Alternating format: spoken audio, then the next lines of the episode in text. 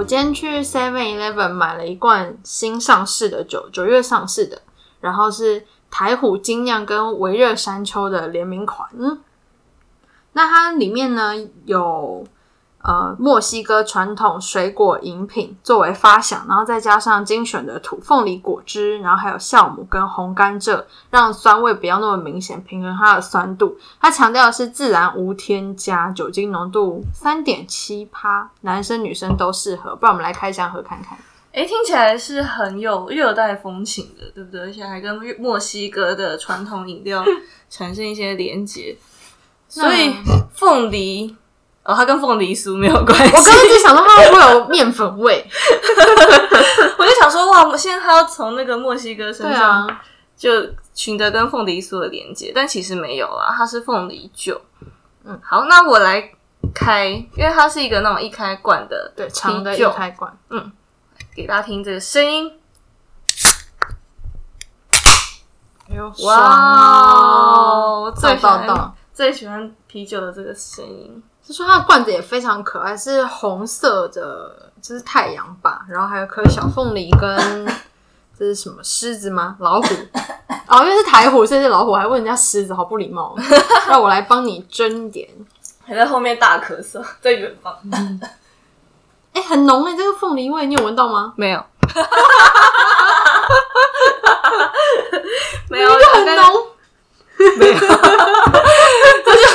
我们是强烈的，我们是强烈的对比，没有啊，因为你，你你的你的嗅觉比较好，我现在有闻到了，因为它晚一点，那个气味分子才会到我的鼻鼻腔。就是那个发酵的凤梨，而且凤梨酱的味道，对，凤梨果哎它是。凤梨果酱的味道，它不是凤梨酱的也不味道啊是，它也不是凤梨罐头的味道，就是不不是，它是凤梨酱煮过的凤梨味。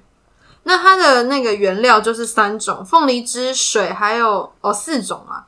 凤梨汁、水浓缩红甘蔗汁跟酵母，就是成分还蛮单纯的。我喜欢这个味道哎、哎、我觉得不错哈我。觉得很好喝哎、台虎真的没败。嗯，哎、我觉得很好喝哎、因为它，我必须要首先声明一件事，就是它真的就是走一个很轻松的饮料，然后它真的酒味很不浓，然后但是它的那个口感很舒服，我觉得它的水果味是舒很舒服，然后甜度不会让人觉得很腻口，不会让人觉得说哎呀，就是加一堆糖加上去掩盖掉它其实本身淡平淡无奇的事实，它是很舒服的。对，就是台湾的本地好滋味。嗯，那今天也要来欸。填一个坑，对不对所以我们推荐一下，哎、这个是哪里可以买到？你再说。？Seven Eleven 可以买到，叫做热虎旺旺来凤梨酒，是台虎精酿跟维热山丘的联名款。嗯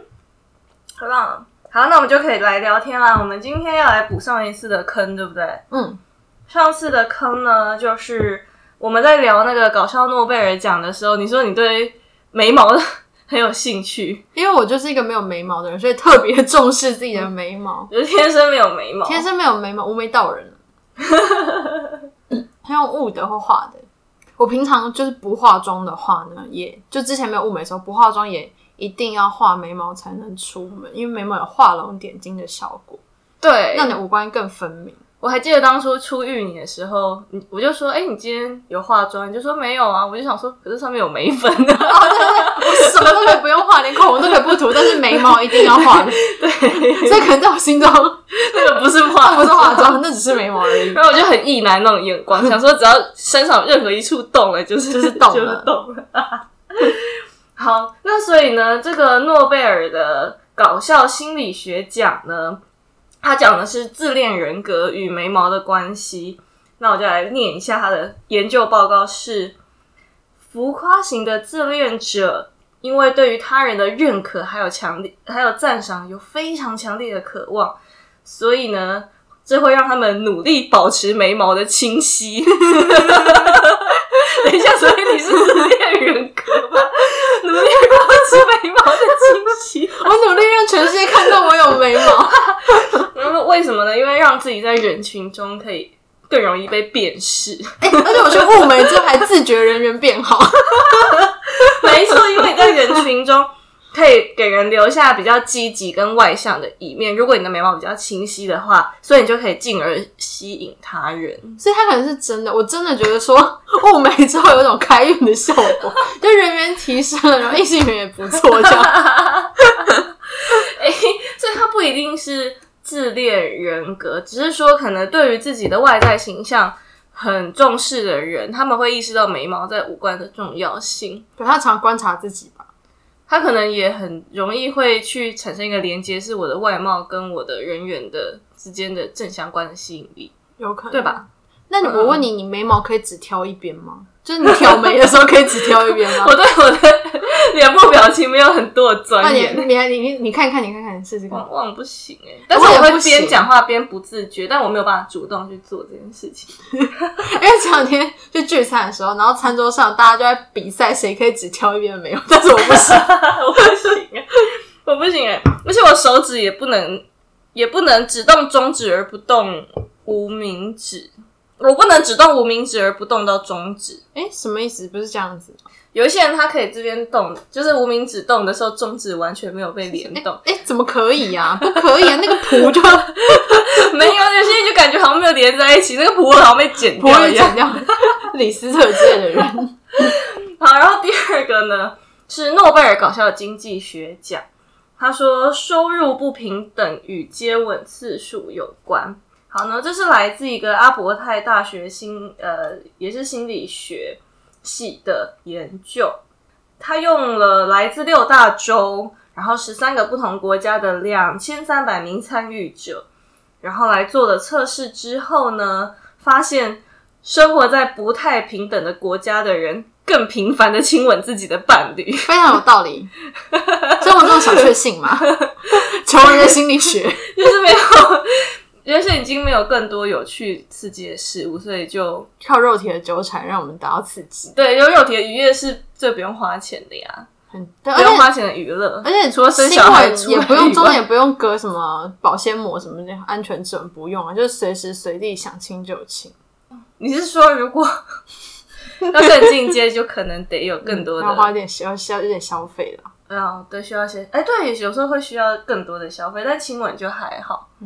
然后他有，但是他有特别提到说，如果是像拥抱跟性性行为的话，他们还没有做，所以他们就这些这个相关性就没有包含这一些。但我觉得其实应该也是正相关，你不觉得吗？因为他们是一系列啊，对啊，但我这个思想会太邪拧了。因为我就听过很多那种在比较贫瘠的地方，他们就因为晚上关灯了也没事做，就只好做小孩、啊。晚上停电了也没事做，对啊，只好做小孩，不然不然还能干嘛？生活中的娱乐喽。然后，但是他们有特别提过说，他们刚好去调查这一些受试的国家，他们都把接吻认为是一跟浪漫，就是跟亲密关系有关的。因为当然有一些地方也许发誓他是说，接吻呢、接吻应该是 for 恋爱的那一种吧？对他说是否而恋爱的那一种，而且呢，刚好在这一些国家，接吻对于关系的确定是具有重要性的意义的。你了解意思？吗？就是他们可也可能什么事情都做了，但是他们得接吻了，才确定说哦，原来我们现在是男女朋友，我们是稳定因为我的关系。因为我们生在一个上床而不代表任何关系的阶段。嗯嗯嗯嗯嗯这个世代就是这样子。对，或者是我们有时候会听到一些特殊行业的工作者。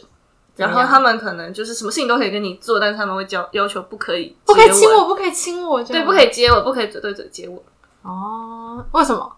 我不知道，我以前在那个《人间异语》上面看到一些 看到一些访问，他们就说，因为他们如果不用这个方式去区隔的话，他们在跟自己的伴侣做的时候就没有办法去区隔那个感觉，就是就只能把嘴唇接吻、浪漫接吻就留给自己的男朋友或者是男朋友。我觉得这需要新新的一些调查，这是比较遥远的一些故 事。人间异我觉得新语，的现调查在还有哪里有人间异？我觉得现在调查大家都说没关系啊，都是在演戏一样。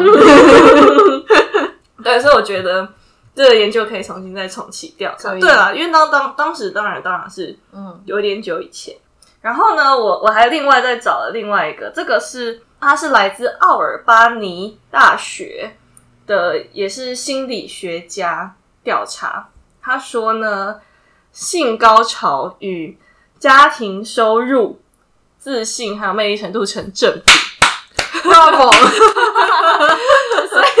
有钱能使鬼推磨啦，金钱的确是强力的春药、欸，金钱跟权力是最好的春药啊。对啊，这个是经过研究证实的。他说，哦，反正呢，他们就是有去做一系列调查，而且他们还要求参与者不可以对伴侣有偏见，你知道怎么要求？很难欸，很想知道，但是把他们做出来的那个，他反正他们就做出来性满意度的调查呢，就说如果那个他们的男性伴侣呢，就是收入比较高的话呢，就会更加强烈的引发他们性高潮。然后呢，幽默感呢，其实与自信心还有家庭收入是正相关的。嗯对，就是你越有幽默感，你可能就反正他们都有中间有强烈的相关性，所以这三个东西其实是一件事情，就是家就是收入、自信跟跟幽默幽感，其实全部都是同一件事情。哎、想到一些就是学生代吧，对啊，对一样的是啊，啊，发闷呐，合理，这个这个非常成立啊，好伤